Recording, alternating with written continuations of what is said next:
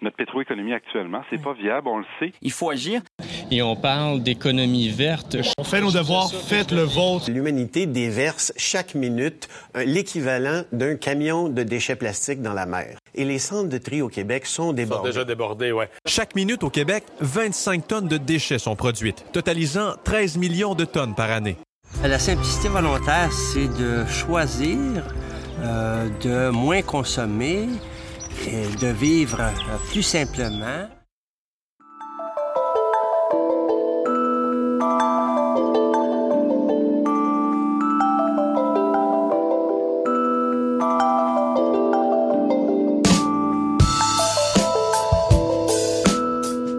Bonjour à toutes et à tous, chers auditeurs de Voix Libre, l'émission qui vous informe au-delà de l'actualité. Aujourd'hui, on parle environnement et responsabilité citoyenne. Avec une équipe réduite aujourd'hui, puisqu'il y a juste Annie-Pierre Dion en régie. Bonjour Annie-Pierre et merci d'être là. Mon nom est Marine Caleb et je vous souhaite une bonne écoute.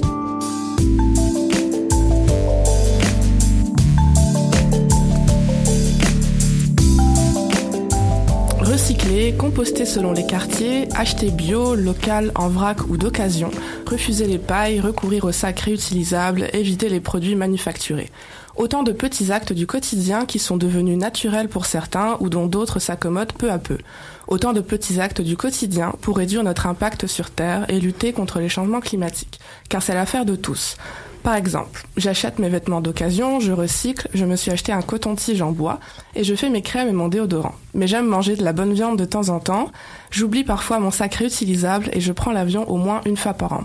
Je fais ce que je peux, je suis consciente de mes contradictions. Je sais que la transition écologique personnelle prend du temps, mais je ne peux pas m'empêcher de culpabiliser. Alors je me renseigne sur la décroissance qui séduit de plus en plus mon entourage. Sur le sujet, je vous conseille d'ailleurs le dossier de RAD qui est très instructif. L'idée est que le développement durable, ne suffit plus, ce sont les modes de production qu'il faut changer, c'est notre système économique capitaliste qui est en cause. En poussant la réflexion, je me mets naturellement à me demander si ma culpabilité n'est pas inutile. À quoi servent mes efforts quotidiens, mes investissements pour des produits durables, si les industries produisent toujours plus, si les centres de tri débordent, si les légumes sur les étals sont toujours autant plastifiés? Mes petites actions sont-elles utiles? Des actions collectives sont-elles la solution? Produire en réduisant le plastique ou les émissions de gaz à effet de serre suffit-il? Comment s'engagent les acteurs politiques et économiques? Et sommes-nous limités aux petits gestes? Ce sont toutes ces questions qui ont motivé cette émission. Ça fait beaucoup de questions. Et pour y répondre, on va diviser cette émission en plusieurs thèmes qu'on va essayer de respecter, mais, pas de stress. On va commencer par se demander quelles sont les actions des États et des multinationales. Ensuite, on réfléchira à la notion de surresponsabilisation qui n'est pas seulement propre aux questions écologiques. Ensuite de ça, on aimerait aussi parler de, nos actions citoyennes individuelles et de leurs impacts, pour finir par se demander si les actions collectives ne sont-elles pas plus efficaces. Donc l'idée est vraiment de faire un portrait global de l'action de chaque acteur de notre monde pour déceler les dysfonctionnements et réfléchir aux manières d'agir ensemble véritablement et efficacement, si je peux dire. On n'a pas le, le, changement de paradigme nécessaire pour répondre à la crise actuelle. D'une certaine façon, c'est de mettre beaucoup de responsabilités, encore une fois, sur les épaules des, des individus. Mmh. Et donc, à la fois, donc, on demande beaucoup des citoyens, puis après ça, on, on, on met de l'avant souvent qu'ils ne sont pas légitimes. Pour répondre à toutes ces questions, je ne suis pas seule. Je suis accompagnée de trois autres personnes qui, euh, avec qui on va réfléchir pendant, pendant une bonne heure. Donc, je suis d'abord accompagnée, les femmes d'abord, par Sophie Van Nest, qui est professeure-chercheur à l'INRS. Vous travaillez notamment sur les, euh, les questions de la transition écologique et sur les actions collectives. Ensuite, je suis avec Hugues Asselin, membre et coordonnateur du Centraire, donc Centre de recherche en éducation et formation relative à l'environnement et à l'éco-citoyenneté. Et ensuite, je suis avec René Audet, sociologue de l'environnement et membre de la chaire de recherche sur la transition écologique. Bonjour à tous. Bonjour, Bonjour Marie. Bonjour. Euh, bon, pour commencer cette émission, j'aimerais qu'on qu commence à parler de des, des, États et des entreprises. Et euh, pour commencer avec le, le, le gouvernement, j'aimerais qu'on regarde euh, un peu le, le, Canada, évidemment, là où nous sommes.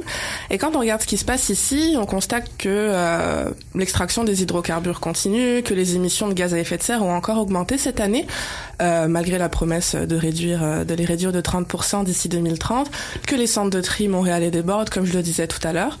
Et euh, face à cela, euh, je me demandais, est-ce que les engagements du Canada suffisent-ils, si jamais ils sont respectés, bien sûr Qui veut commencer? Je pense qu'il y a un consensus pour Oui, dire que les les engagements, les cibles ne suffisent pas, euh, ni ceux du Canada, ni ceux de la plupart des pays dans le monde. Si en tout cas on se rapporte à l'accord de Paris, euh, la plupart des engagements des États ne suffisent pas et la plupart des engagements des États ne seront pas atteints. C'est ce que je peux dire pour l'instant. Oui. non, c'est clair, c'est clair. Je sais pas si, si vous avez vu que les, les émissions avaient augmenté euh, dernièrement. C'est euh, c'est ce qui est sorti. J'ai j'ai plus les chiffres exacts, mais euh, bon, c'est c'est clairement euh, Mm. les hydrocarbures en cause ici. Et puis c'est pas prêt de changer, mais le Canada a l'air confiant. Mais je pense que ce qui est encore comme c'est clair que c'est inquiétant et très inquiétant le fait que les cibles ne soient pas assez hautes, mais ce qui est encore plus désastreux, c'est le fait qu'on n'a aucune feuille de route pour y pour y parvenir ou à ces cibles qui sont pour pourtant pas assez ambitieuses. Et donc juste le fait justement que les gaz à effet de serre augmentent, c'est puis juste le plan de match qui a aucun bon sens. Donc on manque de feuilles de route, c'est euh, ça c'est euh, c'est ça qui pour ma part dans la situation canadienne euh, qui qui est vraiment frappant. Et puis euh, face à ça, on aime euh, on aime se dire qu'on compense un petit peu les gaz à- les émissions de gaz à, effet de serre, qu'on qu'on impose des taxes, euh, ce genre de choses, mais finalement le mal est fait. La compensation, c'est un petit peu euh, superficiel quand même. Parce que vous en pensez. Mais Ben, C'est-à-dire qu'il y a, y a à ce moment euh, la feuille de route, comme Sophie le- l'explique, elle est, elle est inexistante, notamment parce que c'est un, il y a au Canada une bataille en ce moment sur euh, sur des options radicalement différentes. Euh, ça sera le développement de l'industrie des hydrocarbures et donc la construction de nouvelles voies euh, de distribution. On pense aux pipelines en, en particulier. Euh, donc d'un côté, c'est une des options qui est retenue et de l'autre côté, ben, c'est la taxation, c'est c'est la réduction des gaz à effet de serre, mais on, on sent pas qu'il y a une grande euh, une grande coalition euh, au niveau politique hein, euh, sur ce sur cette deuxième option. Euh, et là, il, je suis pas un expert de la politique canadienne, mais euh, je pense que la politique canadienne est un peu euh, déchirée entre ces deux, euh, entre le développement économique basé sur les ressources naturelles, qui a toujours été le patron de développement du Canada, versus l'entrée dans une ère plus contemporaine, plus progressiste, qui, qui se réfère justement à l'accord de Paris et qui viserait à taxer, mettre un prix sur le carbone, etc. Et euh, je pense qu'il n'y a pas encore de gagnant euh, identifiable. Euh, la taxe euh, a commencé à exister, là, celle de, de- de- du gouvernement libéral, mais elle est contestée un peu partout. Il y a des problèmes un peu partout. Et puis, en même temps, le gouvernement libéral essaie de concilier les deux options en, achetant un pipeline dans l'Ouest, en se disant bon, moi, si on en fait un, peut-être qu'on n'aura pas besoin de faire les autres. Mais en fin de compte, on est tout le temps assis entre deux chaises. Et je pense que ça caractérise beaucoup la politique canadienne en général depuis euh, de nombreuses décennies. Mais bon, voilà. Oui, c'est les deux chaises de euh, on veut oui, on, on est un- on est vert, mais on veut aussi prioriser l'économie, c'est avoir une économie qui euh, qui est capable de comment dire de qu'on peut concilier avec euh, une conscience environnementale, c'est ce qu'arrête pas de répéter euh, Justin Trudeau. Mais bon, Ben, je pense qu'il faut garder Justin Trudeau a en tête l'unité du pays en même temps. hein. et euh, c'est pas faux. et, et là, la, la question euh, la question de l'unité nationale euh, qui était euh, disons à l'avant-scène jusque dans les années euh, 90 début 2000 euh, était caractérisée par une fracture entre le Québec et le reste du Canada. Là, aujourd'hui, on est dans une fracture entre, entre le, le pétrole et, le, et la protection du climat, en fait. C'est ça. Puis en plus, dans l'ouest du pays, comme on, y a tellement, on est vraiment dans un univers de discours totalement différents. Disons au Québec, euh, si on se compare en Alberta, comme en, Alberta, les façons qu'on discute d'un progressisme environnemental, c'est de mettre des, de, de- d'améliorer les technologies d'extraction des sables bitumineux, de mettre des, des, euh, des euh, limites de, de poids environnemental, donc de, au niveau autant de changement climatique que d'autres impacts, mais c'est toujours un niveau de, d'améliorer l'industrie des sables bitumineux quand même. Il y a vraiment euh, toute une emphase sur euh, oui, cette industrie-là est possible euh, malgré tout, et, euh, et qu'il y a beaucoup de poids, puis qu'il y a eu beaucoup de poids sur comment se structuraient euh, les, les même les politiques de, et les plans, donc dans l'ouest du pays, en tout cas en Alberta. Donc, je pense qu'on se rend pas compte comment l'écart est grand là au niveau au niveau des politiques publiques à partir du Québec. Oui, tout à fait. Ouais, puis je pense que cette, cette fracture-là, en fait, euh, dont, dont vous parliez, là, euh, on, on, la voit aussi très bien dans la, la réponse euh, citoyenne. du fait, par exemple, des, des, mouvements qui prennent racine là, depuis un certain temps ici au Québec, on le voit avec La planète s'invite à le, le, 15 mars dernier, il y a eu une très, très grande marche. Il y avait 150 000 personnes qui marchaient dans les rues. Mm-hmm. Puis on n'a pas constaté la même chose à travers le Canada. Mm-hmm. il y a quelque chose de, de particulier qui s'est passé ici au Québec. Donc on voit aussi la, la tension justement entre les, les, différentes cultures qui composent ce, ce pays-là. Il y a, il y a des, des, tensions qui sont, qui sont vraiment marquées. Puis on le voit, on le voit maintenant dans la rue aussi. Là. C'est lié, comme j'ai dit, la, la, fracture, un peu la différence, c'est politiques publiques, mais en fait, on, on peut on peut se féliciter, mais en même temps, c'est surtout, c'est en partie, du moins, une question de ressources. On, on est, au Québec, on a l'hydroélectricité, c'est-à-dire qu'on part bien d'avance. Est-ce qu'après, on en profite assez ici? Ça, c'est une autre grosse question. euh, mais de notre position privilégiée, c'est-à-dire que là, on, on, a moins à se remettre en cause, tandis que c'est... Euh, en tout cas, il y a, il y a, il y a ce lien-là avec les ressources et le développement euh, économique qui a impliqué plein de, de choix politiques là-bas, comme ici. Là, c'est toujours des questions de choix politiques aussi, mais mais quand même, on est dans une situation qui est quand même assez euh, différente de point de vue du rapport aux ressources et d'où vient notre énergie, évidemment. Mm-hmm. Et euh, le, le, G7 environnement a eu lieu aussi euh, cette semaine. Donc les sept plus grandes puissances industrielles ont voté un texte encore non contraignant pour protéger la, bio, la biodiversité et réitérer les efforts de réduction de gaz à effet de serre. Donc, euh, qu'est-ce qu'on doit penser de telles réunions, de tels textes, notamment euh, s'ils sont non contraignants parce qu'ils ils impliquent euh, différentes puissances et donc qu'on doit respecter la souveraineté des États et à quoi ça sert? Est-ce que ça, comme les accords de Paris, finalement, ça va être vain ou pas? Malaise. ouais, c'est une, question difficile parce que ça, on peut pas dire que ça sert à rien. Euh, c'est quand même, les dirigeants euh, des pays les plus riches qui euh, se disent qu'ils doivent lutter contre la, la perte de biodiversité et le, et le changement climatique, mais hmm, on n'est pas dans le domaine du juridique, on est dans, dans le domaine de la pure déclaration, donc euh, purement discursif, si je peux me permettre. Donc on produit du discours. Euh, on, réaffirme des choses que l'ONU dit déjà, que la plupart des organisations internationales euh, impliquées dans des domaines, euh, les dossiers environnementaux disent déjà, même des fois avec beaucoup plus de force. Alors, euh, bon, c'est utile, mais c'est pas ce qui va changer, euh, qui va changer la situation à mon avis.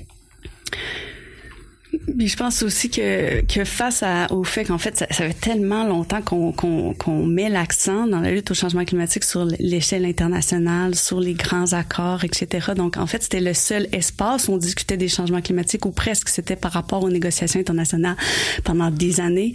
Et euh, depuis euh, quelques années, en fait, justement, il y a comme un revirement de parler d'autres euh, d'autres espaces où on peut s'attaquer à ça, d'autres euh, d'autres arènes politiques, euh, et notamment les villes. Moi, je travaille études urbaines et donc euh, je travaille sur le rôle des villes, des acteurs urbains. Et depuis quelques années, il y a, il y a toutes sortes de choses qui sont passées, des réseaux euh, de villes leaders euh, qui agissent sur les changements climatiques.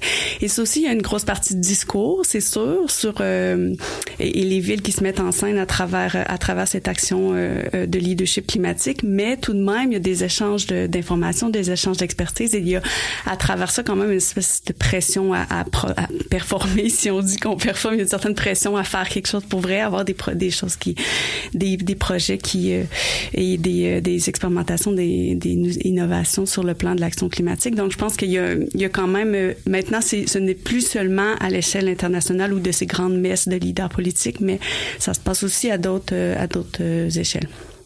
Oui, tout à fait. Euh, ça allait être une, de mes euh, prochaines questions d'ailleurs. Est-ce que Est-ce qu'une action politique passerait-elle pas par les, par les municipalités finalement Montréal qui s'engage largement plus que, que le reste des municipalités au, au Québec comme euh, l'interdiction du styromousse qui est prévu, euh, la réduction des contenants en verre, en plastique, à usage unique, etc.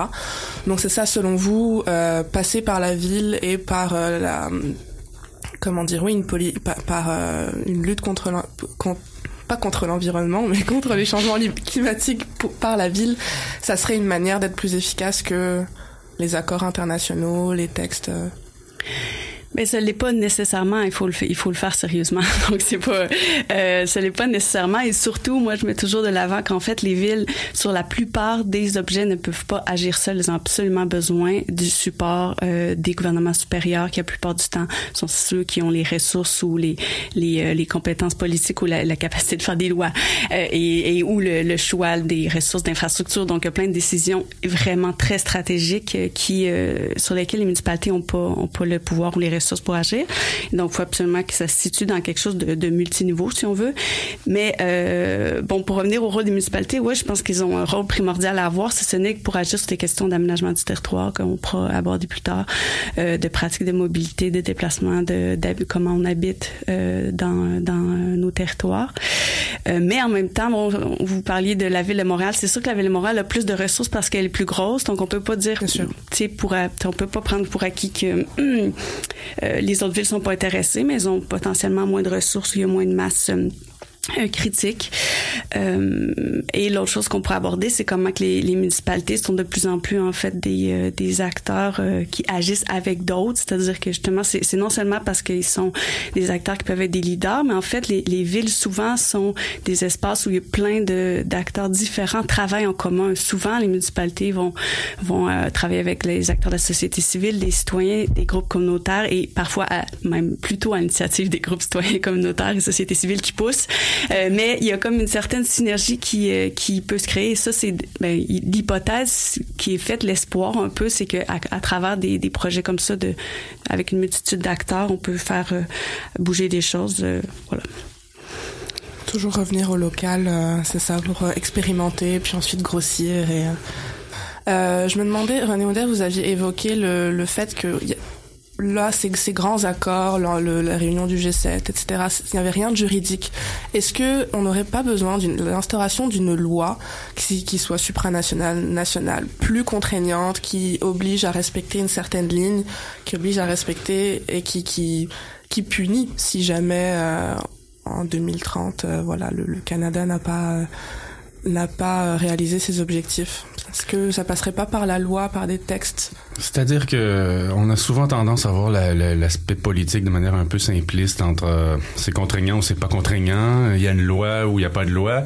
Euh, je pense que les, transformations d'envergure qui ont eu lieu dans l'histoire euh, relativement récente de l'humanité, je dirais 200 ans maximum, euh, ça passe par de nouvelles institutions souvent. Donc, c'est des lois. Hein. C'est sûr que les politiques publiques ont, interviennent dans le processus, mais ça passe par la création euh, d'organisations de, publiques, parfois, de mécanismes de vérification. De, euh, ça peut être la taxation, ça peut faire partie. C'est un type de loi, hein. c'est une loi fiscale. C'est bon. Euh, donc, euh, je dirais la réglementation de manière générale est importante.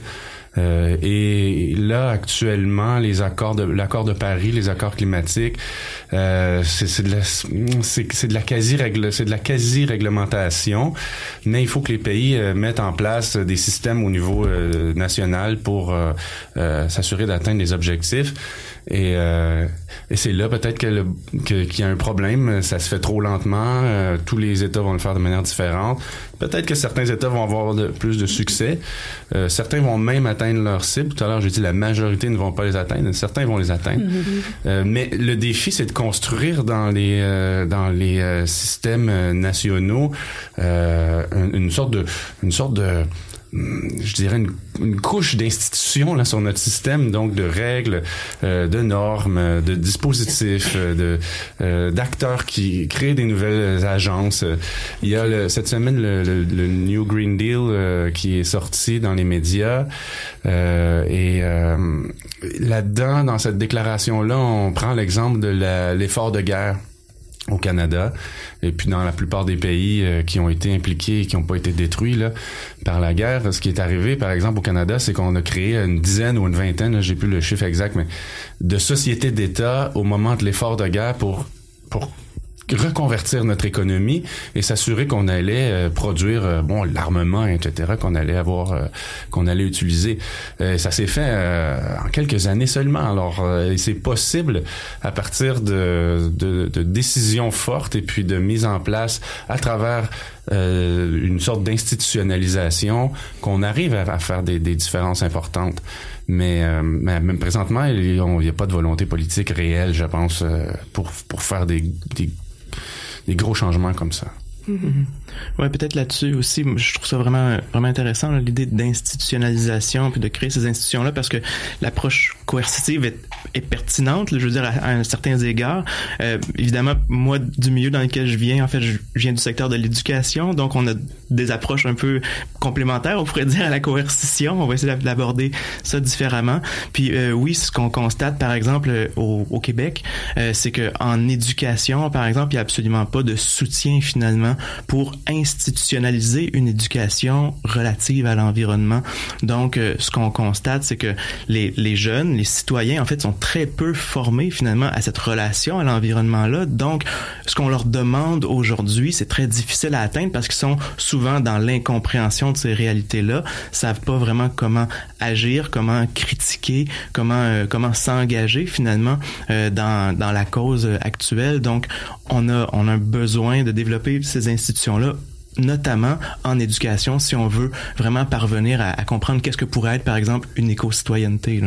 Oui, ben donc, comme on est un peu dans, dans l'État encore, euh, le rôle de l'État. Donc je disais tantôt que qu'il faut penser à l'État donc à différents niveaux, donc euh, les municipalités, les bon, les, provinces, l'État fédéral évidemment. Mais euh, donc quand on parle du leadership et de l'action qui peuvent être faites dans les par les acteurs locaux, par les municipalités, par si on veut la branche de les branches de l'État plus locales. bon, on a vu au Québec quand même une mobilisation importante ces derniers mois, hein, la déclaration de l'urgence climatique. Je m'en plus le chiffre, mais c'est plus de 200 municipalités qui ont signé cette déclaration d'urgence climatique. Et euh, ce qui, je trouve vraiment intéressant dans, dans ce mouvement-là, qui a été fait à, vraiment avec des citoyens, mais donc c'est un groupe citoyen, euh, je pense l'association euh, pour la pollution atmosphérique, pardon, je cherche. Merci René. moi les acronymes. Et mais à un moment donné, c'est les municipalités qui les appelaient et qui disaient j'aimerais ça la signer, j'aimerais ça la signer, et donc c'est devenu comme un mouvement aussi municipal et euh, et ce qui est intéressant, c'est les municipalités qui disent on est dans un dans un état d'urgence climatique, c'est-à-dire qu'on sait qu'il y a beaucoup de choses à faire, mais nous, on est les premiers, souvent les premiers répondants, c'est-à-dire dans les cas d'inondation, on le voit, dans les cas euh, euh, de tempête, d'îlots de chaleur. Donc, îlots de chaleur, inondation, c'est deux des gros gestions des eaux pluviales, précipitations plus abondantes, mais c'est des choses que les municipalités, leur, les, les bouleversements dans leurs infrastructures, c'est les municipalités qui ont qui sont comme les premiers pris avec ça, et ils sont pas du tout, ils sont pas assez de ressources pour intervenir. Donc, ils sont vraiment pris c'est comme un appel à l'aide au gouvernement, au gouvernement supérieur pour dire, écoutez, euh, c'est sérieux, on a besoin de ressources pour agir. Et donc, euh, je trouve que ces dynamiques-là là, de municipalités euh, citoyens qui essaient de, de, de, faire un appel aux, instances supérieures est, quelque chose de vraiment important euh, et porteur, en tout cas, intéressant à, regarder et à suivre. Tout à fait, ça peut être vraiment un moyen de d'agir euh, pour chacun, ça c'est beaucoup plus accessible que le, niveau provincial, le niveau fédéral. Finalement, n'importe qui peut euh, contacter sa municipalité, agir comme. Enfin, je je sais pas si je me fais comprendre quand je dis ça, mais c'est un instrument beaucoup plus accessible, je trouve.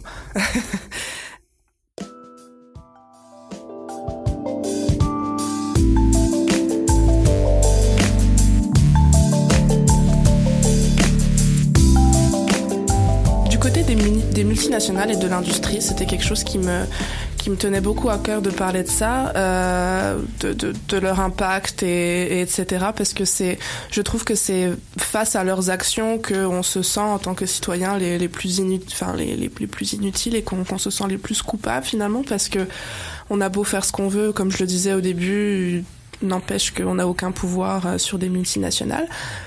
Mais pas que. On y reviendra, on y reviendra plus tard. Euh, parler du plastique, par exemple. Dans un rapport de 2018, les Nations Unies estimaient que la pollution par les déchets en plastique était, je cite, l'un des plus grands fléaux environnementaux de notre temps. Donc un petit peu de chiffres. La production mondiale de plastique euh, est passé de 213 à 396 millions de tonnes par an entre 2000 et 2016, ce qui équivaut, un chiffre un petit peu plus euh, réel, sur lesquels on peut plus se, situer, à 53 kilos par habitant, ce qui est énorme. Euh, donc au Canada, les plus gros pollueurs de plastique sont par exemple Nestlé, Tim Hortons et PepsiCo. Euh, selon Greenpeace, l'industrie du plastique entend augmenter la production de 40% au, au, cours de la prochaine décennie. Donc c'est ça, ça va continuer.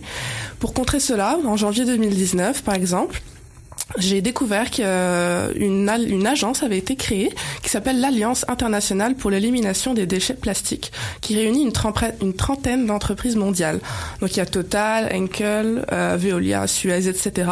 Et toutes ces industries, cette alliance-là euh, va euh, investir 1,5 milliard de dollars euh, sur cinq ans dans la réduction et la gestion des déchets plastiques dans une logique dans une logique d'économie circulaire. Ce qui est une bonne nouvelle, même si euh, on regarde que le, enfin on constate que les entreprises privilégient le recyclage plutôt que l'abolition complète, alors que l'on peine à tout recycler, comme à Montréal encore une fois. Euh, Est-ce que ces efforts-là des industries pour réduire les déchets sont-ils suffisants? Qu'est-ce que vous pensez de ces initiatives-là, ou est-ce que finalement, on fait pas que régler encore une fois la surface et, euh, prétendre que tout va bien, euh, alors qu'il faudrait tout changer. c'est en gros les entreprises que vous avez nommées. C'est les producteurs de plastique qui, euh, je veux dire, le plastique c'est fait à partir d'hydrocarbures. Et c'est donc l'industrie des hydrocarbures qui se met, qui se concerte, je dirais, pour euh, bon, aborder la question. Euh, ceci dit, euh, l'économie circulaire, c'est une belle idée, mais c'est extrêmement complexe à mettre en place et ça n'aborde pas du tout la question fondamentale de la transition écologique, à mon avis, qui est la l'organisation de la société, comment on va vivre ensemble dans un monde différent. Et est-ce que ça va encore reposer sur une production de masse et une consommation de masse? Et euh, tout ce qui va entre les deux. Et euh, en ce moment, je pense que on, on, met, on pointe le plastique, on pointe les gaz à effet de serre, on pointe la biodiversité, on pointe bon, il y a des choses qu'on dont on ne parle pas qui sont aussi graves, hein. les flux d'azote, les flux de phosphore. Euh, il y a des, en tout cas, je vais pas, je vais pas m'attarder à, à, expliquer à quel point ça va mal sur la planète, mais euh, c'est-à-dire que pour pour qu'on réussisse à combattre cette crise écologique générale, euh, il faut qu'on il faut qu'on il faut qu'on qu'on réduise notre activité en gros, qu'on réduise notre activité, qu'on réduise notre occupation de l'espace et, et qu'on démantèle une partie de notre système euh, productif. Et ça, ben, euh, on est loin de l'aborder euh, quand, les multinationales se, se, se, concertent pour parler de, de, de, de, recyclage ou de réutilisation du plastique. Euh, ça n'implique pas, euh, ça n'implique pas d'abolir l'utilisation du plastique ou au moins dans la consommation quotidienne. Je pense que le problème c'est pas tant le, le, plastique. Le plastique c'est un matériel euh, intéressant avec des plein de qualités. Euh, c'est fait à partir d'atomes de, de, de, carbone. Le carbone, c'est c'est ce qui est le plus facile à euh, dans, dans, tous les matériaux dont on dispose sur la planète, c'est celui qui est le plus facile à modeler, à, à transformer, à, à, faire ce qu'on veut avec. Donc, euh, le plastique a sans doute une grande utilité pour l'espèce humaine dans l'avenir, mais on peut pas continuer à le mettre partout dans nos articles de, de consommation quotidienne. Ça, ça c'est impossible. Alors, euh, mais ça, on se pose pas cette question-là encore une fois. Vous l'avez un peu évoqué en introduction en parlant de décroissance, peut-être un aspect de, la décroissance que, que j'évoque là. Mais euh, les multinationales euh, ne sont pas en train de travailler contre leur propre industrie, disons. Oh, clairement, ça apparaît comme une bonne nouvelle. C'est ça, les articles que j'ai lus qui parlaient de, de la création de cette alliance-là le voyaient comme une bonne nouvelle en disant c'est génial, les industries s'impliquent, etc. Ils proposent des solutions par eux-mêmes à force euh, de, de recevoir des pressions euh, citoyennes, politiques, etc. Mais finalement, comme vous dites, ça, leur fait aucun mal et puis ça, ça change rien. Mais c'est-à-dire que si ça c'est effectivement ils font des changements, il y a des pressions, il y a des euh, les entreprises s'en vont vers de plus en plus de responsabilité sociale, c'est le terme consacré. Je suis dans un département de responsabilité sociale et environnementale. Donc, euh, faut que je, je fais attention à ce que je dis, mais euh, n'empêche que euh, les, les, les c'est juste que je, je regarde le, le, le, niveau de problème, le, niveau disons de d'ampleur de la de la crise actuelle et le niveau d'engagement et de les idées qu'on les idées qu'on a sur les solutions sont complètement d'un autre ordre. C'est ça le problème en fait. Mm. Ok. C'est-à-dire, est-ce que vous pouvez... Euh... Ben, c'est-à-dire que le, le, le, problème est causé par notre, euh, comme je le disais, par notre euh, la ponction de ressources euh, qu'on effectue, donc toutes les ressources naturelles possibles, l'eau, etc. Et, et, notre occupation de l'espace qui est destructeur pour les espèces, qui qui perturbe les cycles écologiques, etc. Et donc là, je veux dire, la solution, ça serait d'aller à, contre ça, de, de, reculer. Hein. Ça serait de, fabriquer, de produire moins, ça serait d'occuper moins d'espace, ça serait de laisser tranquille euh, de, grands, grands espaces naturels. Et c'est pas ça qu'on fait. À la place, on, on, va, on va perfectionner euh, notre mode notre mode productif nos modes productifs actuels pour les rendre plus performants au niveau mm-hmm. écologique mais on n'est pas du tout en train de euh, euh de reculer bon mais je pense que c'est des idées qui, qui sont dans, qui, qui commencent à, à, percoler, mais on est plutôt là dans une, dans une perspective, disons, activiste, là, ce que je suis en train de décrire. Moi, je me radicalise, plus je, plus je lis sur la crise écologique, plus je, je, je me sens obligé d'aborder des questions d'envergure comme ça parce que uh-huh. euh, parce qu'on le fait pas, parce que on met des euh, on a un discours de, de, de, perfectionnement du système et on a l'idée que peut-être mm-hmm. la ville intelligente va nous sauver ou l'intelligence artificielle va faire que nos mm-hmm. processus vont se perfectionner, vont se euh, et là là ça va être vraiment vraiment tout va être droit, il y aura plus vraiment de rejet dans l'environnement. Puis, ben, c'est une belle utopie, mais. Ouais. Ça, mais ça questionne pas les, les, les fondements, finalement, les, les, moteurs économiques derrière ces institutions-là que sont les entreprises puis les multinationales qui sont actuellement mues par un, un paradigme capitaliste de croissance de, du profit de ces institutions-là.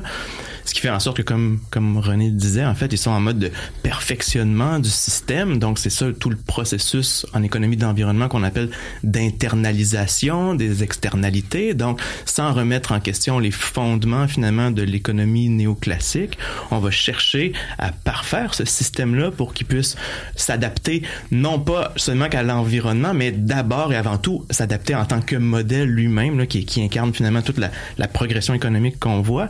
Fait qu'on on n'a pas le, changement de paradigme nécessaire pour répondre à la crise actuelle. Donc, ces entreprises-là poursuivent, euh, bon an, mal an, en fait, le, le, même appât du gain qui les a mis en, place, euh, puis vont chercher par tous les moyens de garder finalement euh, cette prémisse-là pour pouvoir euh, survivre à, à, la crise actuelle, indépendamment des, des coûts finalement que ça, que ça va projeter euh, autour. Là. Mm-hmm. Oui, exactement. C'est euh, vous me devancez, devancez, ça allait être quasiment ma prochaine question, c'est que c'est exactement ça, c'est qu'il n'y a pas, il pas l'air d'avoir de vraie remise en cause du total de, de notre modèle de production et de, de, de c'est ça, de notre, de notre mode de fonctionnement, ça reste juste superficiel. Et, et c'est ça, est-ce que, euh, non, ça, est-ce que quelqu'un voulait réagir par rapport à ça euh, en plus ben, mais moi, je voudrais dire que c'est pas. Euh, je suis tout à fait d'accord que euh, qu'il y a pas, il y a clairement pas de remise en cause euh, qui, qui est faite assez assez grande face à l'ampleur de la, de la crise écologique et ce qu'on doit faire pour lutter contre les changements climatiques. Mais mais je suis pas sûre que le que l'emphase sur le capitalisme est, est même assez, c'est-à-dire que dans les pays communistes aussi, il y a de l'extractivisme. Alors, c'est, c'est pas juste le modèle, c'est le, le, le, modèle économique, mais je suis pas du tout en économie ou en, économie politique, donc euh, c'est pour ça que j'hésitais à me prononcer. Mais, mais moi, ce que je connais, j'ai travaillé un petit peu sur euh, les débats en matière d'hydrocarbures, les oppositions, puis euh, ce qui, ce qui me frappait, c'est que ça se passe dans plein de, ça se passe aussi dans, dans d'autres types de systèmes politiques.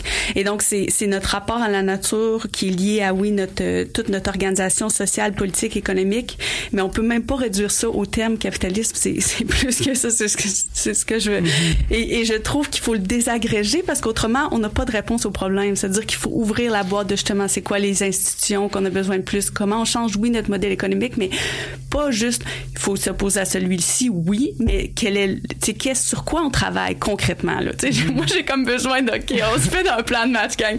Pas un plan de match centralisé, ça peut être plein de plans de match décentralisés, on fait des innovations, des expérimentations, là, je suis pas non plus une centralisatrice.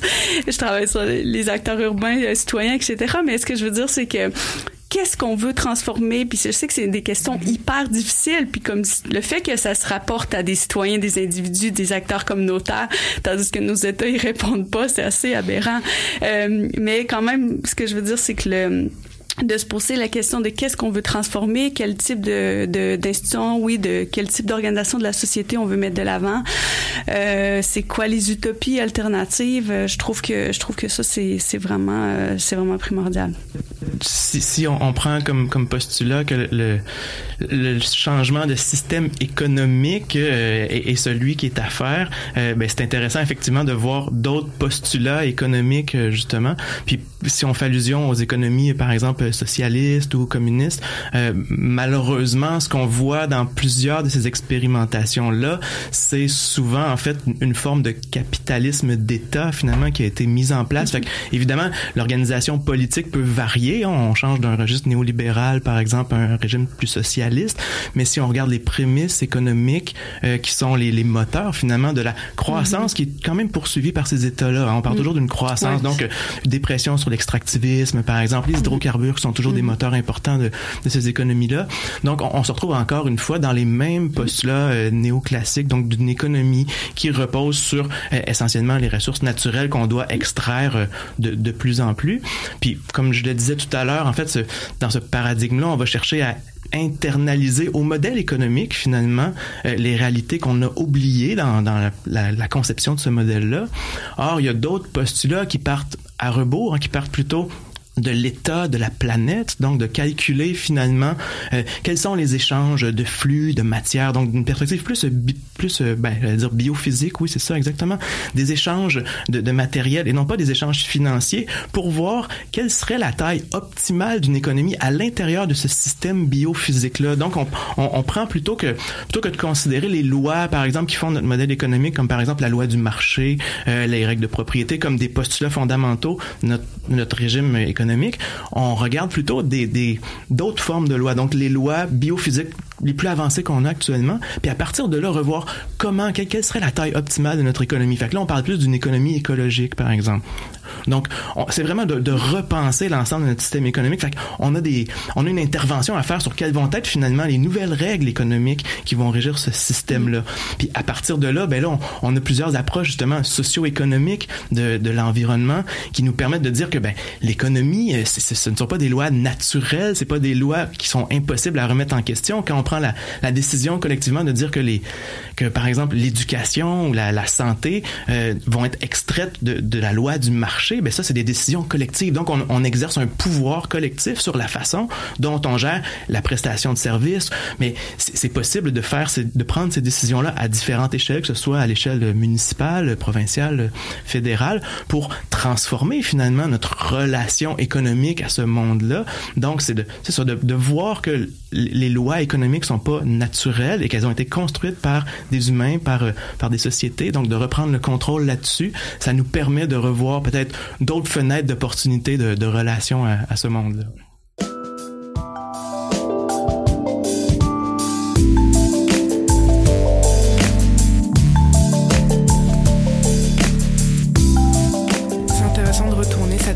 et ça permet, comme vous dites, de pas se sentir bloqué dans un carcan dans lequel on, on peut, voilà, il n'y a aucune façon de sortir parce qu'on n'a aucun euh, pouvoir, soi-disant, mais finalement, non, on, on en a un et c'est euh, on y reviendra, c'est clair. Et je voulais vous, je voulais vous demander, du coup, c'était l'une de, de, de, mes motivations à faire cette émission, comme je l'expliquais, c'était ce, sentiment de culpabilité, etc. Est-ce que vous trouvez que face euh, face aux, aux, actions des industries et des gouvernements Est-ce que vous trouvez qu'on est que les citoyens sont trop poussés à agir et, et tout le temps euh, on, on, nous demande tout le temps de, de, de créer de, de, de s'investir, de créer nous-mêmes des idées, de proposer des choses, de, de respecter tout un tas de, de petites règles parce que parce qu'on est obligé et que c'est l'affaire de tous et que euh, si on le fait pas notre voisin va nous juger, si on recycle voilà si, si on met pas dans la bonne poubelle etc. Est-ce que vous trouvez qu'il y a cette forme de, de de culpabilisation et d'individualisation de, de, de, la lutte euh, contre les changements climatiques Ou euh, pour vous L'idée n'est pas de dire qu'on qu'on agit trop, hein, pas du tout. Je continue, euh, voilà, à, à militer euh, individuellement, mais mais c'est ça. Mais je pense qu'il y a effectivement un fardeau qui repose beaucoup sur les, les, citoyens finalement pour pour, pour dénoncer finalement en fait les, les, les projets. Souvent bon je veux dire euh, euh bon moi j'ai construit un peu mon, ma, mon, mon apprentissage je peux dire de, de ces réalités là notamment euh, dans euh, la situation de la lutte contre les gaz de schiste puisque j'ai constaté en fait dans cette lutte là c'est que si les citoyens ne sont pas au rendez-vous en fait mais ce n'est ni l'État ni l'entreprise qui va prendre les décisions les plus adaptées finalement pour la vie collective. En fait ces projets d'invasion là vont envahir l'ensemble du territoire. Et là, le devoir, la responsabilité repose sur les épaules du citoyen, de la citoyenne, pour dire en fait, mais qu'est-ce que c'est vraiment ce projet Est-ce qu'on en a vraiment besoin? Et donc, à chaque fois, c'est toujours le, le, ressort du citoyen, de la citoyenne, de, de, de questionner, de, de critiquer, euh, parce que finalement, les décisions qui sont prises ne sont jamais, malheureusement pas souvent ou pas assez souvent en faveur de, de l'intérêt public et trop souvent en faveur de l'intérêt privé, malheureusement.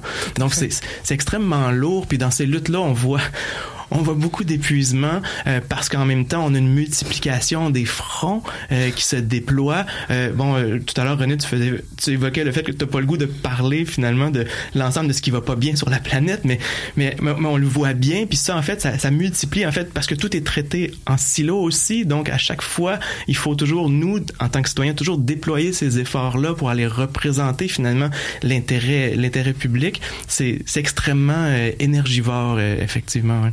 Tout à fait. Mais on le voit sur euh, le projet Énergie Saguenay aussi en ce moment. Je ne sais pas si vous êtes au courant. Mmh. Même chose, euh, le, les processus d'évaluation sont à revoir. Euh, c'est vraiment aux, aux, aux, citoyens de se motiver puis de montrer qu'il y a quelques dysfonctionnements et que les impacts sont pas tous euh, verts comme comme ils prétendent l'être. C'est ça. Ben oui, moi je suis tout à fait d'accord qu'il y a un poids incroyable mis comme en fait pour, euh, pour sur notre les, décisions collectives. Il y a tellement qui, qui qui va sur la vigilance citoyenne puis la participation citoyenne puis puis euh, je pense que même le, les, intentions puis il y, a, des chercheurs, ma collègue Lance Brère travaille là-dessus sur le fait que le que même l'injonction à la participation sous tous les fronts, en fait, participe à cet épuisement-là, parce qu'il y a tellement de place où tu pourrais, où faut que tu ailles, en fait, pour dire non, non, non, faut que ça soit ça, ça, ça, des moins d'informations, qu'il y en a tellement de plus en plus. Euh, euh, donc je, je suis pour la participation mais ce que je veux dire c'est qu'il y a un climat où les citoyens effectivement il y a beaucoup qui reposent sur eux euh, et c'est c'est quand même étrange dans nos sociétés où on a quand même des lois des réglementations environnementales où on s'attend à ce qu'il y en ait euh, qui soient sérieuses. Donc ça c'est ça c'est une forme de, de poids euh, vraiment importante sur les individus euh, et qui sont même des fois euh, abordé de manière négative. Tu sais, l'idée du NIMBY là, c'est vraiment de décrédibiliser. Souvent, ça va être de décrédibiliser le pas dans ma course, ça va être de décrédibiliser des gens qui en fait protègent leur territoire, mais protègent les territoires au nom de toutes sortes de valeurs et de choix politiques et sociaux et environnementaux et écologiques, qui soient locales ou globales. Et, euh, et, et et donc, à la fois, donc, on demande beaucoup des citoyens, puis après ça, on, on, on met de l'avant souvent qu'ils ne sont pas légitimes. Donc, c'est assez incroyable comme situation. Et c'est ça, c'est des, c'est des outils, c'est des techniques politiques. Il faut être hyper conscient de ça dans le traitement médiatique, dans comment les élites en parlent, dans comment. Euh, et c'est, c'est, ça peut être tellement frustrant. Je me mets des fois dans la peau du citoyen, je dis, mon Dieu, le nombre d'heures qu'ils passent là, tu sais, de manière bénévole, puis après ça, ils se font décrédibiliser comme ça pour parce qu'il y a un jugement sur quel type d'engagement cette personne-là elle fait, mais mais qui est tout à fait aussi légitime qu'un autre engagement, comme je dirais. Donc en tout cas, clairement, il y a, comme un truc, il y a, il y a une il y a une double couche du fait qu'on demande beaucoup de participation et d'engagement pour que la, pour que les décisions soient prises de manière sensée euh, par rapport à l'environnement puis la protection du territoire puis en même temps on décrédibilise rien. Donc moi je, je trouve ça vraiment euh, je trouve ça vraiment grave. ouais, puis, puis, à cet effet-là, moi je, je, voudrais compléter aussi. Malheureusement, j'ai pas fait suffisamment de suivi là, des, des audiences publiques qui ont lieu dans les dix dernières années, mais ce que j'ai constaté à l'époque, un peu comme comme tu disais, euh, c'est que justement généralement dans les audiences publiques, on a le discours de l'État, le discours du promoteur, le discours des experts, et après le discours citoyen qui est rangé ou qui est campé dans le registre de l'opinion. Donc les citoyens ne sont même pas experts de leur propre milieu de vie, ils connaissent pas, on peut pas les considérer à juste titre comme tels. Donc malgré le fait qu'ils s'investissent pour essayer de comprendre souvent le jargon souvent inaccessible, le jargon juridique, le jargon scientifique, mm-hmm. le jargon des promoteurs, non seulement en fait ça, mais en plus ils doivent se lutter pour leur propre légitimité dans ce débat-là, parce mhm. qu'on considère que les citoyens, eux, n'ont, ne, en fait, ne vont pas mobiliser des faits ou des véritables connaissances, mais ce sont des opinions. Donc on est dans un autre registre, fait que ça décrédibilise, fait qu'on nous demande d'être partout, mais on nous reconnaît pas vraiment, on reconnaît pas la voix citoyenne comme comme telle. La, la, question est, est complexe hein, et euh, je suis d'accord avec ce que vous dites. Puis en même temps, ce que vous vous dites là, vous abordez le l'aspect participation en fait du citoyen dans la vie politique. Mais je pense que la question que vous posez est encore plus large que ça. Puis il faut la, il y a, il y a plusieurs affaires là-dedans. Mm. C'est vrai que euh, on demande aussi aux euh, aux citoyens de consommer différemment, de faire des choix différents. Là, on est dans un autre registre qui est pas mhm. tant dans l'implication citoyenne ou dans l'engagement citoyen. Ça en fait partie aussi. Ben, c'est-à-dire que c'est un, un, des rôles qu'on nous qu'on nous demande d'assumer comme citoyens, euh, de consommateurs. Euh, et euh, je donne l'exemple de la du plan. On a maintenant une agence au, au Québec qui s'appelle Transition énergétique Québec qui doit faire la transition énergétique. Bon, en tout cas, superviser ou donner la direction. je sais pas trop. Et justement, ils ont publié l'été dernier euh, un plan directeur avec euh, à peu près 240 recommandations là-dedans que j'ai analysé en détail et euh, et en fait, c'est ça, c'est que on, on, dit ben il va falloir qu'on sensibilise les citoyens pour qu'ils conduisent moins, qu'ils achètent des voitures électriques, euh, qui bon, qui fait une, série de, de, de, petits gestes. Hein. Et euh, ça, c'est un problème parce que l'idée de, de sensibiliser et que si on connaît mieux, euh, si on connaît mieux les alternatives et les impacts de nos gestes, on va automatiquement changer nos, nos pratiques. C'est faux. C'est pas comme ça que ça fonctionne. Surtout quand dans la société il y a des messages contradictoires euh, à travers la télé, à travers les médias, où là on fait des pubs de pick-up qui euh, passent par dessus des, des, des montagnes, euh, des forêts vierges. Et, je veux dire, là il y a, il y a une contradiction importante importante euh, sur ce que le, sur ce qu'on demande de faire à, à l'individu. Hein. Dans le fond, il y a le citoyen qui s'engage dans les processus peut-être d'audience publique ou de défense d'un milieu de vie, puis il y a l'individu qui est un consommateur, mm-hmm. qui fait des choix de consommation, etc. Et, euh, et, et, je pense que là, mes collègues viennent d'expliquer une des contradictions et euh, celle de la, de la, crédibilité.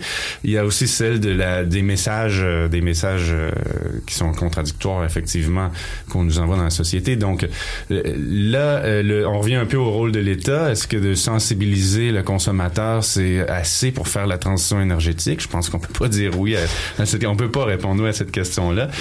Et malheureusement, la, philosophie qui est portée actuellement dans toutes les approches, pas toutes peut-être, mais une grande majorité d'approches de la transition énergétique dans les États, c'est que il faut préparer euh, les compagnies, les entreprises, faut préparer les consommateurs. Et quand tout le monde va être prêt et quand on aura fait tous les petits ajustements, là, on va faire des lois. Là, on va contraindre. Alors que ça devrait être euh, l'inverse. Mm. On va contraindre, mais on va vous accompagner. Euh, mm-hmm. Alors, euh, c'est encore, c'est d'une certaine façon, c'est de mettre beaucoup de responsabilités, encore une fois, sur les épaules des, des individus. Mm-hmm.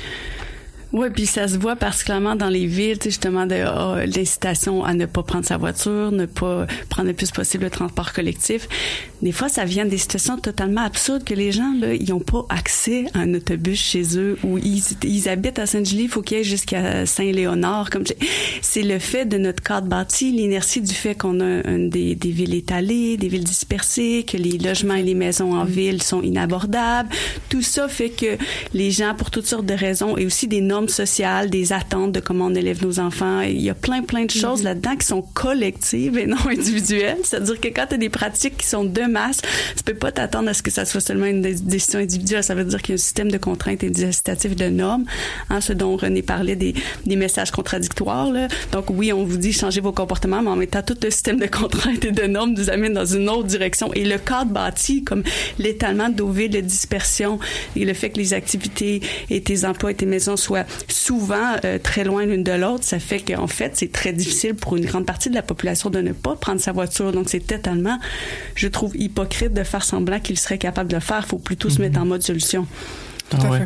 Ah, vraiment, puis je suis puis je suis vraiment content de vous entendre je, trouve, je, trouve, ça génial parce que si, je ramène le, la discussion un peu dans, dans ma cour en éducation, euh, je trouve que justement, euh, quand on parle de la, pertinence de l'éducation dans cette problématique-là, euh, trop souvent, on, on, va parler d'éducation qui vise le changement de comportement. Donc, on va réduire ça finalement à la à l'action, aux, petits gestes, tout ça. Puis, on, on sait qu'on en a besoin de ces petits gestes-là pour d'abord, personnellement, être en cohérence avec les valeurs qu'on puis ce qu'on qu'on veut représenter, ce qu'on veut incarner dans notre engagement euh, au quotidien, mais aussi euh, à plus long terme. Mais l'éducation, en fait, relative à l'environnement dont on a besoin, c'est pas celle qui va nous permettre d'adhérer à un code éco-civique ou dans lequel on aurait une prescription comportementale à laquelle il faut adhérer. Euh, l'éducation comportementale, le behaviorisme, on va, on va le laisser à d'autres. On va essayer d'aspirer à, à d'autres d'autres chemins pour l'éducation, d'autres finalités que celle de se subordonner à des codes préétablis, bien que on sait que la pertinence des approches coercitives est importante puis complémentaire, mais on va voir l'éducation davantage dans une perspective plus émancipatrice. Où est-ce qu'on va outiller les personnes, oui, avec des savoir-faire, donc avec, oui, des, des, possibilités d'intervenir, mais pas des possibilités d'intervenir qui vont donner seulement le, le sentiment de pouvoir faire quelque chose, parce que souvent, moi, je corrige des, des étudiants euh, au, euh, au baccalauréat en enseignement préscolaire primaire, puis souvent, je vois ça dans les copies, ah, c'est important de donner aux enfants le sentiment de pouvoir faire quelque chose. Puis oui, c'est vrai que ça le prend ce sentiment-là, mais au-delà du sentiment, ça prend un réel pouvoir-faire. Donc il faut vraiment créer ces pouvoir-faire-là. Puis bon, le pouvoir-faire d'un enfant qu'on est capable de développer a, a, ses limites. Euh, puis le pouvoir-faire qu'on peut développer chez les citoyens en a d'autres aussi. Fait quand on parle d'engagement citoyen, mais si on limite ça finalement à une prescription comportementale de dire ben oui, tu dois acheter bio, tu dois faire ci, tu dois mm-hmm. faire ça, avec toute les, la question des inégalités socio-économiques que ça sous-tend, on, on se rend compte que finalement, on n'y parvient pas, puis ça répond pas non plus à nos aspirations de, de justice écologique non plus. Mm-hmm. Fait que notre éducation, elle doit, elle doit, viser autre chose que juste cette adhésion-là des comportements, mais elle doit viser davantage le développement de, de compétences authentiques, des compétences qui sont d'ordre d'abord éthique, donc quelles sont nos valeurs collectives, qu'est-ce qu'on veut comme, comme projet social, des des compétences d'ordre critique pour savoir analyser les situations, savoir comprendre quels sont les enjeux socio-écologiques actuels, puis des compétences d'ordre politique pour savoir qu'est-ce que je fais comme engagement. Est-ce que ça reste des engagements privés dans, dans la sphère de mon foyer avec des petits gestes de consommation? Hein? Souvent, on va réduire la citoyenneté à l'acte de consommation, puis on voit bien comment le, paradigme économique est, est, déterminant pour la façon dont on organise, on s'organise socialement puis collectivement. Fait il faut qu'on sorte finalement la citoyenneté de, du registre de la consommation, exclusivement de la consommation, puis de voir comment l'action individuelle, elle peut rejoindre aussi l'action collective finalement. Puis, en tout cas, j'aimerais j'aimerais ça même pouvoir déborder. C'est dommage. Euh, j'aurais aimé que Anne-Sophie Gousse-Lessard, qui est une une, spécialiste en, en, psychologie de l'environnement euh, au Québec, puisse nous parler aussi des, des impacts psychologiques que peut avoir euh, les l'action individuelle dans la sphère privée, puis de voir mm-hmm. comment ces actions-là, malheureusement, sont, sont loin d'être pérennes chez les individus, puis n'ont pas la portée sociale qu'on attendait, un peu comme René disait, que ces, ces petits gestes-là se traduisent pas euh, nécessairement en, en actions plus concrètes d'ordre collectif il y a vraiment une limitation, je pense, euh, qu'il faut qu'on soit capable de nommer. Il faut, il faut que l'éducation dépasse finalement euh, l'éducation comportementale, souvent dans laquelle on, tente de l'enfermer. Oui, finalement, le, toutes les, tous ces petits actes, comme vous le dites, il n'y a pas de, a pas de pouvoir faire. On, peut pas, euh, il n'y a pas tout le monde qui peut voilà arrêter de prendre sa voiture, qui peut forcément acheter bio, etc. Est-ce que finalement c'est ça, ça a du sens, ces toutes petites actions accumulées parmi les individus? Mais, je pense que quelque chose à rajouter qui rejoint, euh, j'ai trouvé ça super intéressant, toutes les dernières euh, interventions. Puis euh, je pense par rapport à ces actions individuelles-là, c'est que en fait, les, en termes de militantisme, on peut voir justement comment elles deviennent, les espaces où elles deviennent collectives. C'est-à-dire que il y a des groupes, il y a des citoyens qui, entre eux, essaient de s'organiser. comme c'est comme ça qu'est qui, qui est née l'idée de vélo partage. C'est des initiatives citoyennes aux Pays-Bas ou des, tu sais, les, les CLSC d'où ils viennent au Québec. Je, je, veux dire, il y a des initiatives, là, c'est un peu sur un autre ordre d'idée, mais quand même, les. Euh, c'est parfait.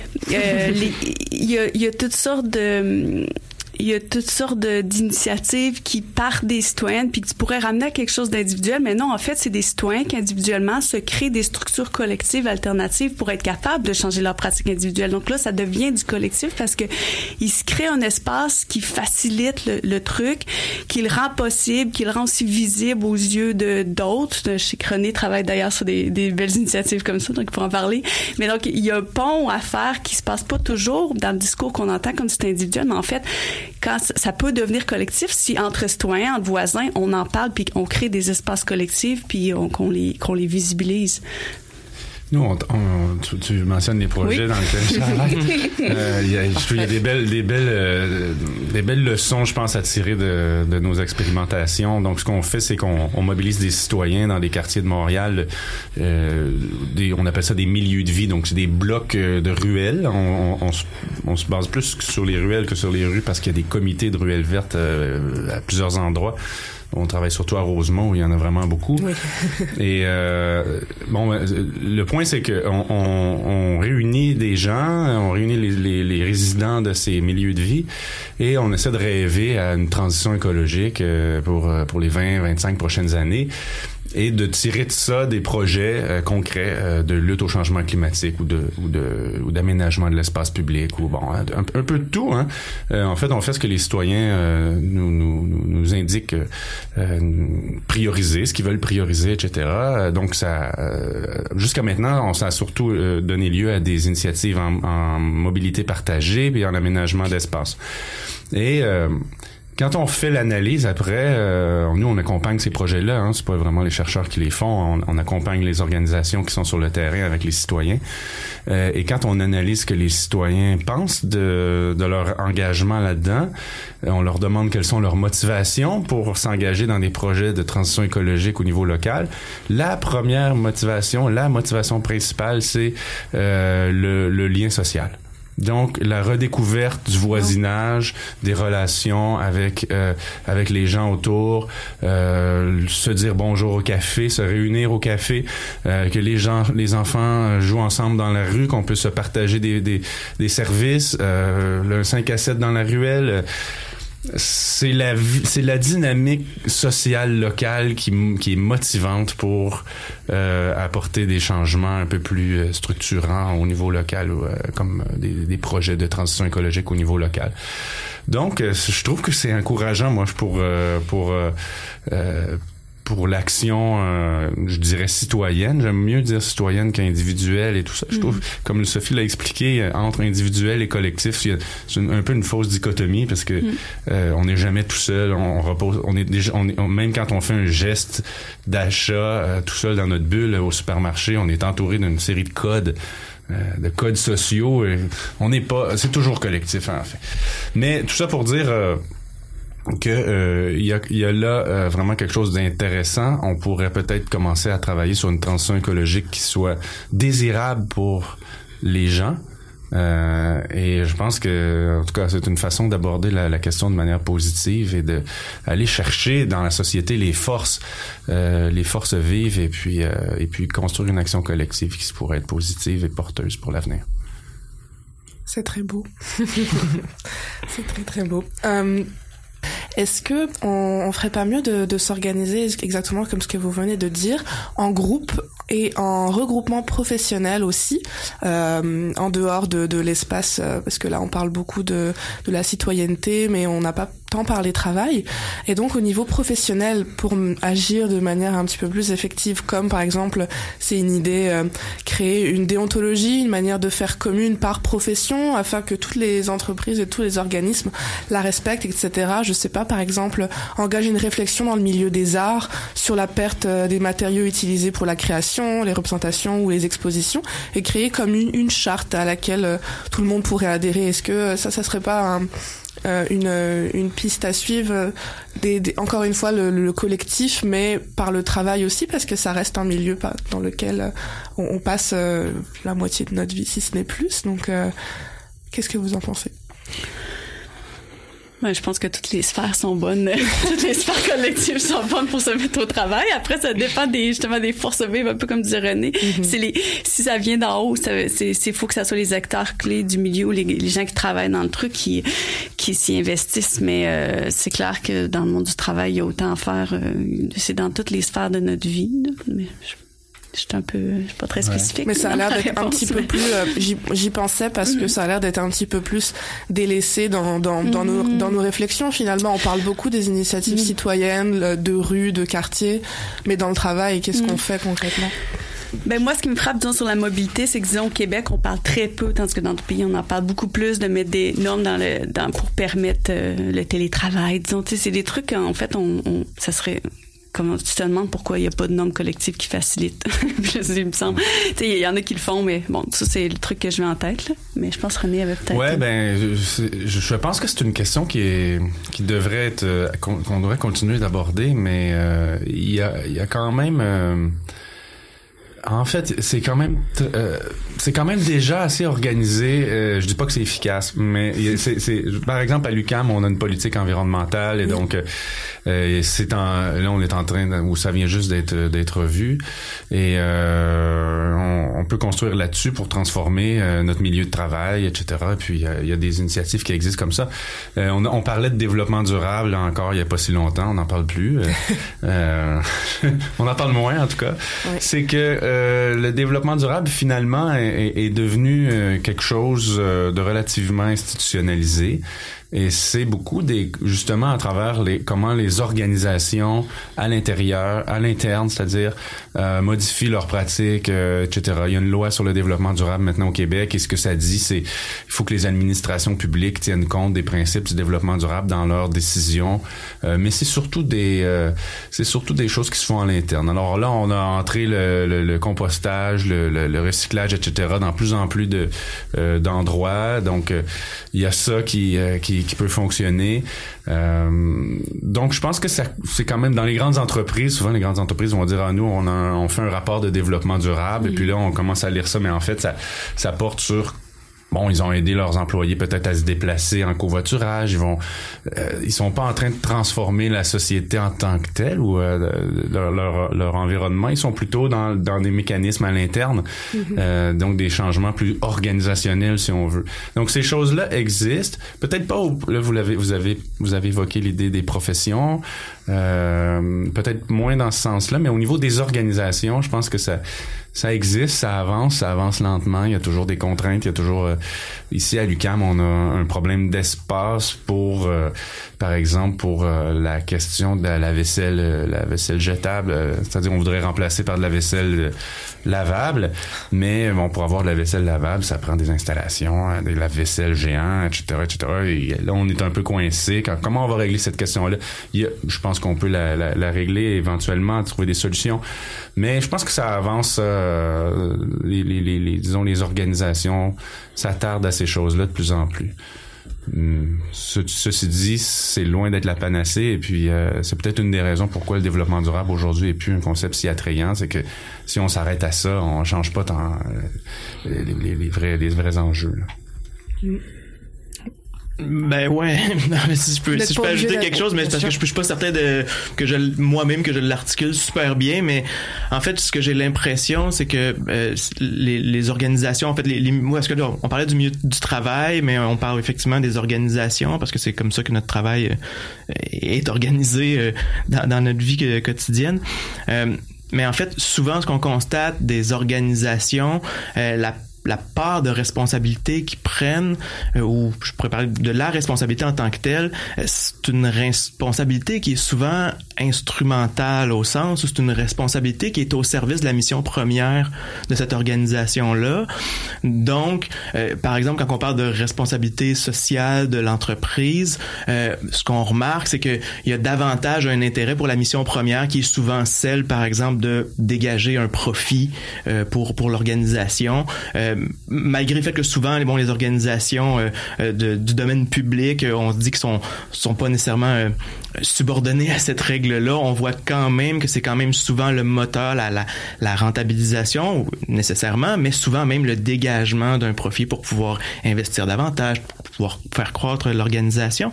Ce qui fait en sorte que la responsabilité, elle est jamais vraiment d'ordre fondamental, elle est vraiment instrumentalisée pour finalement pouvoir poursuivre, ce qui fait en sorte que je pense que il y, a l'idée des, des, valeurs là, qui sous-tendent cette organisation-là, qui, serait toujours à, à reconsidérer. Puis dans les, milieux de travail, je veux dire, quand, si on parle du travail, puis qu'aujourd'hui on voit bien que dans toutes les sphères politiques, le discours de l'emploi euh, l'emporte souvent sur euh, plusieurs autres réalités. Puis les emplois qui sont créés, ben, il y a à peu près pas de considération à quel type d'emploi on est en train de créer actuellement. Euh, donc, quand il y a de l'emploi qui se développe dans le secteur extractiviste, ben, on devrait être à même de dire, mais est-ce que ça correspond vraiment aux valeurs d'un projet de société qu'on est en train de porter? Mais ben, peut-être qu'il y aurait des, ces, ces questions-là à se poser avant de savoir si Shell euh, utilise la vaisselle recyclable, par exemple, pour ses conseils d'administration. Je pense qu'il y a ces questions-là qui serait peut-être euh, davantage à, remettre euh, en cause. Mais après, dans les, et puis ça, c'est, je pense que c'était super bien euh, présenté. Euh, merci à mes deux collègues. Moi, je rajoutais que l'utilisation du mot pratique professionnelle, là, ça ouvre toute une autre boîte de questionnements qui sont assez complexes sur, disons, si on a vu avec les débats des agronomes, les pratiques professionnelles, disons, de certains groupes qui sont un peu nos, nos, euh, à la fois nos chiens de garde puis nos experts dans certains domaines, comme les agronomes, les urbanistes, qui en fait dans leur mission première, il y a une partie qui est des enjeux environnementaux, écologiques, de milieu de vie. Euh, mais ils ont toutes sortes de contraintes, de pression de comment s'est structurée la profession et, euh, et ça fait partie de, de, de, débats et d'enjeux concrets qu'ils vivent actuellement. Donc, euh, en tout cas, c'est un gros, gros débat. Les, certaines professions sont vraiment en renouvellement et en conflit sur des enjeux environnementaux puis de, de euh, de éviter les conflits d'intérêts, euh, de aussi de faire évoluer des pratiques puis de tu sais en urbanisme par exemple des, des questions d'interdisciplinarité, de d'allier la des questions très techniques d'infrastructure avec des, des questions plus de d'urbanisme planification. Tu sais il y a toutes sortes de, de questions dans euh, comment les professions évoluent puis effectivement c'est pas toujours discuté dans l'espace public ce qui est intéressant comme parce qu'il y a une espèce de chasse gardée qu'on a des qu'on euh, peut-être qu'on veut une image à, préserver de nos professions. Puis euh, mais euh, effectivement, c'est vraiment intéressant de regarder qu'est-ce qui se passe dans les. On a des ordres de profession, qu'est-ce qui se passe là, puis euh, comment est-ce que le public peut avoir une, une certaine, un certain droit de regard, être informé de ce qui se passe dans ces dans ces espaces-là.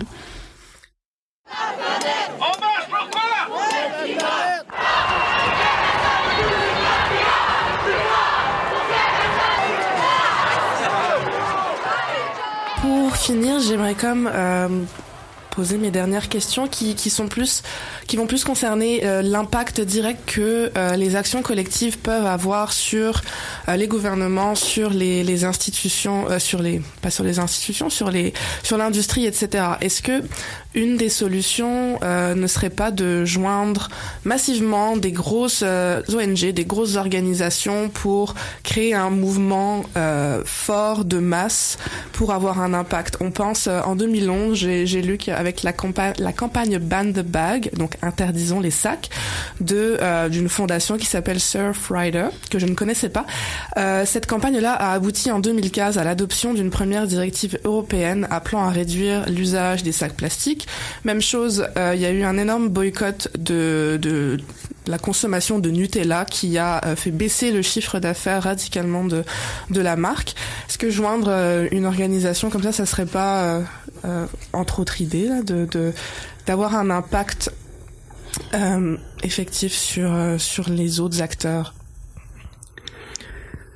Ben, je pense que rejoindre une organisation, d'abord, là, oui, c'est effectivement faire un, pas important, euh, indépendamment de la grosseur. Je pense qu'on met beaucoup d'emphase sur les grandes ONG euh, qui, qui, ont, qui ont une certaine légitimité d'action, puis un, pouvoir important en tout cas d'action, ça on, le constate, euh, souvent du fait de leur proximité aussi avec les lieux de pouvoir, mais ça amène aussi beaucoup de conciliation finalement dans dans leurs actions.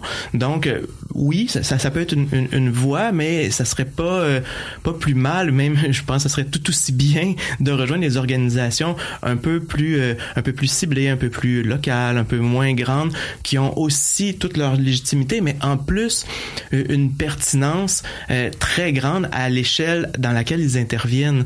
Euh, au Québec, on a une diversité d'organismes environnemental, environ, ouais, d'organismes environnementaux, environnemental, moi j'ai de la misère, d'organismes environnementaux et, et d'organismes euh, écologistes aussi, donc qui, qui travaillent dans, dans avec d'autres outils, euh, d'autres outils éthiques par exemple pour intervenir dans leur milieu. Puis cette diversité là, je pense, euh, est, très très riche, puis devrait devrait faire, en tout cas oui, de, devrait attirer davantage d'implication de la part euh, de la part des gens pour soutenir les actions à, à, à toutes les échelles. On en parlait tout à l'heure c'est vraiment à toutes les échelles qu'il faut que ça se passe. Donc, oui, les grandes ONG, mais aussi euh, les plus petites organisations.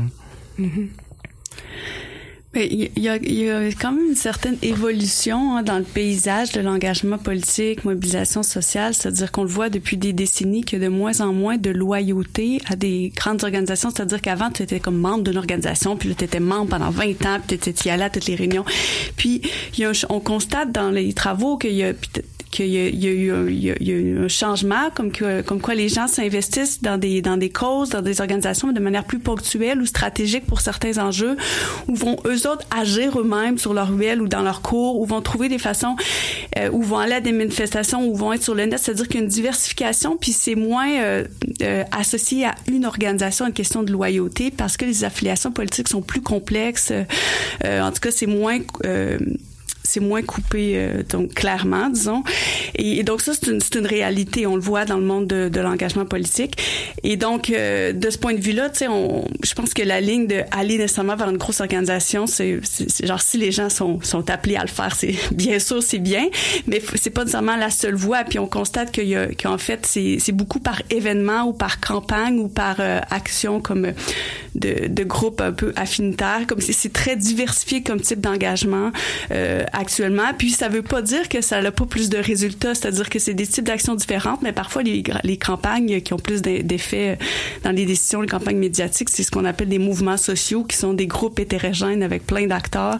Et euh, oui, qui ont besoin de support, de ressources de grosses organisations en partie, mais qui en fait viennent de citoyens qui euh, travaillent, qui sont pas payés pour travailler dans une organisation, qui sont pas engagés, qui vont pas chaque mois, mais qui euh, sont dans une grosse organisation, mais qui ont soit créé leur propre bidule, soit pendant quelques mois sont investis totalement dans une cause, c'est-à-dire que donc il y a vraiment une, diversification des modes d'engagement, puis je pense qu'il qui mais qui est pas nécessairement négative. Des fois, on a l'impression que les gens s'engagent moins parce qu'il y a des chiffres qui sont sortis sur le type de, sur les nombres de personnes qui s'engagent dans des grandes organisations, dans des organisations civiques. Et puis, en fait, quand tu regardes ça en réalité, ben, c'est peut-être une mutation des formes d'engagement. Euh, et euh, il y a de plus en plus, les chercheurs commencent à, se pencher là-dessus.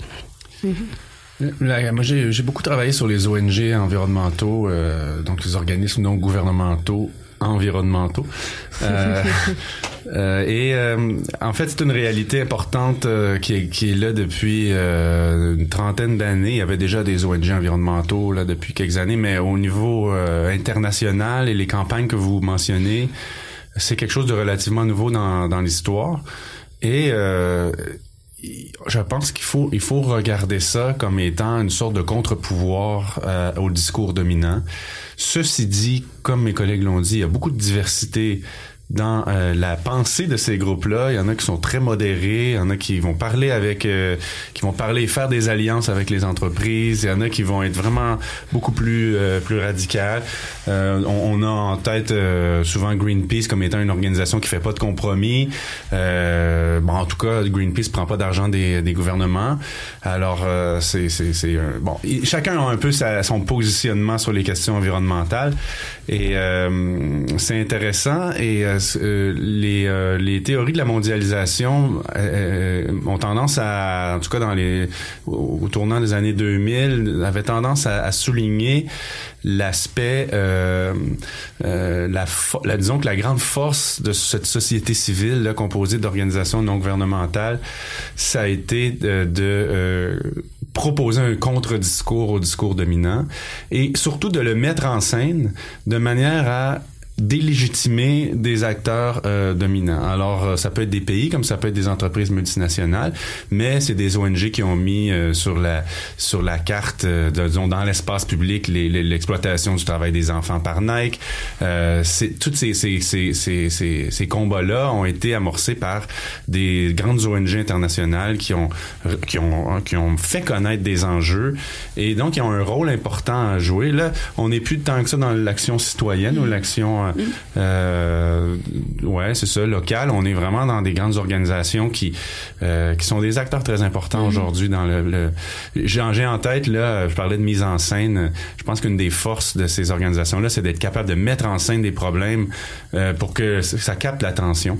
Si vous allez dans les négociations climatiques internationales, les COP là où, là où on a euh, adopté l'accord de Paris ben, à chaque jour, les ONG euh, euh, font des assemblées et euh, identifient les pays qui sont en train de faire capoter les négociations et vont donc attribuer un prix à deux, à un, deux ou trois pays à chaque jour. On les appelle les fossiles du jour. Dans, en fait, c'est des prix de. Il doit y avoir une expression pour ça, mais les prix, les prix les, plus mauvais, les, c'est ça un peu les, prix les plus mauvais, si, si, vous voulez. Puis là, il y a une chanson, les gens sont déguisés, il y a une pièce de théâtre pour présenter mm-hmm. et euh, et c'est l'heure de la journée où tous les médias sont, sont à la même place euh, parce qu'ils veulent capter ce, moment des fossiles du jour. Donc, il y a une puissance euh, dans la communication et dont on ne parle peut-être pas assez souvent. je pense que ça, ça pourrait aussi s'avérer vrai pour les organisations plus citoyennes, plus locales. Mm-hmm. les médias sociaux aujourd'hui ont des effets à la fois pervers et à la fois positifs. Pour ce je pense qu'il faut harnacher le, ce pouvoir de communication euh, pour faire connaître des enjeux, des euh, euh, des solutions, etc. Comme peut-être, je pense, prendre exemple sur cette compétence qu'ont les grandes ONG internationales de mobiliser l'opinion publique et l'attention du public. Tout à fait. Et parmi les, les exemples de, de mouvements sociaux, de, de, de formes de contre-pouvoir, qui ont qui ont compris euh, ce, ce, comment dire ce, cette nécessité d'être médiatique et d'être médiatisé, d'être visible, etc. Il y a le, le mouvement Extinction Rébellion euh, qui euh, qu'on a vu émerger à l'automne dernier en 2018 et euh, grâce à, aux actions d'extinction rébellion en Angleterre, le gouvernement britannique a déclaré l'urgence climatique, un geste symbolique une première étape. Euh, on verra, on verra ce que ça donne par la suite. Qu'est-ce que vous pensez des mouvements de, désobéissance civile finalement comme ça qui qui euh, ont compris les rouages communicationnels et qui, qui créent euh, des, des mouvements un petit peu citoyens et qui réunissent les gens? Je pense qu'actuellement, c'est justement un peu ce type de mouvement qui a l'impact le, plus visible. Ça veut pas dire le plus grand impact.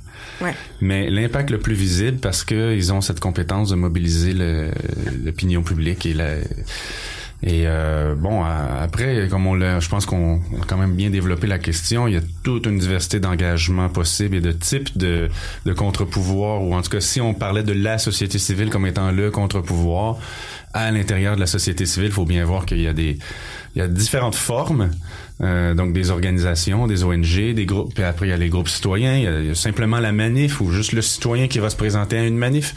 Euh, tout ça fait partie des modèles, des, des modes d'action possibles et, et, euh, et, à l'intérieur de ça, ben, quand on l'étudie, on voit bien qu'il y a des schismes, il y a des, il y a des différences d'opinion, il y a différents discours, il y en a qui sont plus radicaux, il y en a qui sont plus modérés. Bon, c'est, c'est, mais, mais il faut que tout ça travaille et continue à travailler. C'est un des aspects, je pense, importants pour pour aller vers la, la transition. Euh, en, disons, en considérant tout ce qu'on a dit avant en même temps. Tout à fait. Il y a plusieurs, il y a plusieurs couches, plusieurs manières d'agir. Exactement. Est-ce que quelqu'un avait quelque chose à ajouter sur euh, la désobéissance civile ou non? Non, non, Pas moi, je pense, je pense aussi, comme René le disait, en fait, que ça, on a besoin de cette diversité euh, d'a- d'approche, diversité de tactiques euh, pour sensibiliser, que ce soit par les, les, les voies de la communication, qu'on certains groupes manipulent mieux que d'autres, que d'autres par la désobéissance civile, qui est aussi un moyen qui, que certains groupes vont employer parce qu'ils se spécialisent euh, Mhm. là-dedans. Euh, je pense que oui, ça, ça, ça place dans le mouvement, mais de dire que c'est la voie, je suis pas, je suis pas convaincu que c'est la seule voie, bien que peut-être qu'éventuellement, l'urgence qu'on constate tous ici autour de la table, peut-être que plus cette urgence-là va prendre euh, racine dans l'esprit des gens, peut-être que de plus en plus de gens vont considérer la pertinence de la désobéissance civile aussi. Mm. Oui, puis c'est sûr qu'on on, l'a vu aussi dans les mouvements contre les énergies fossiles, c'est-à-dire que des, des, des, des- beaucoup de mouvements euh, comme euh, il y a ça, Extinction Rebellion, il y avait Beyond Extreme Energy aux États-Unis, puis ça s'est étendu un peu partout. Puis c'est l'idée de montrer quand même le il y a quelque chose dans le dans l'acte de pour individuellement c'est le risque qui est pris individuellement c'est en partie pour montrer pour amener dans l'opinion publique le caractère extrême de nos sais, le- notre inaction en matière de climat ou le caractère extrême d'où on, on tire notre énergie puis les impacts que ça a sociaux environnementaux territoriaux donc effectivement c'est sur le plan de qu'est-ce que ça envoie comme message Mm. ces actions là Tout à fait. Mais merci, ce sera le mot de la fin. Et euh, avec ceci, je vais pouvoir vous libérer. Merci beaucoup euh, d'avoir participé à cette émission. C'était vraiment très intéressant. Puis on est on est bloqué par le temps, mais on aurait pu discuter longtemps. Merci aussi à Annie Pierre euh, de t'être occupée de la régie. Et puis, chers auditeurs et auditrices, euh, merci de votre écoute.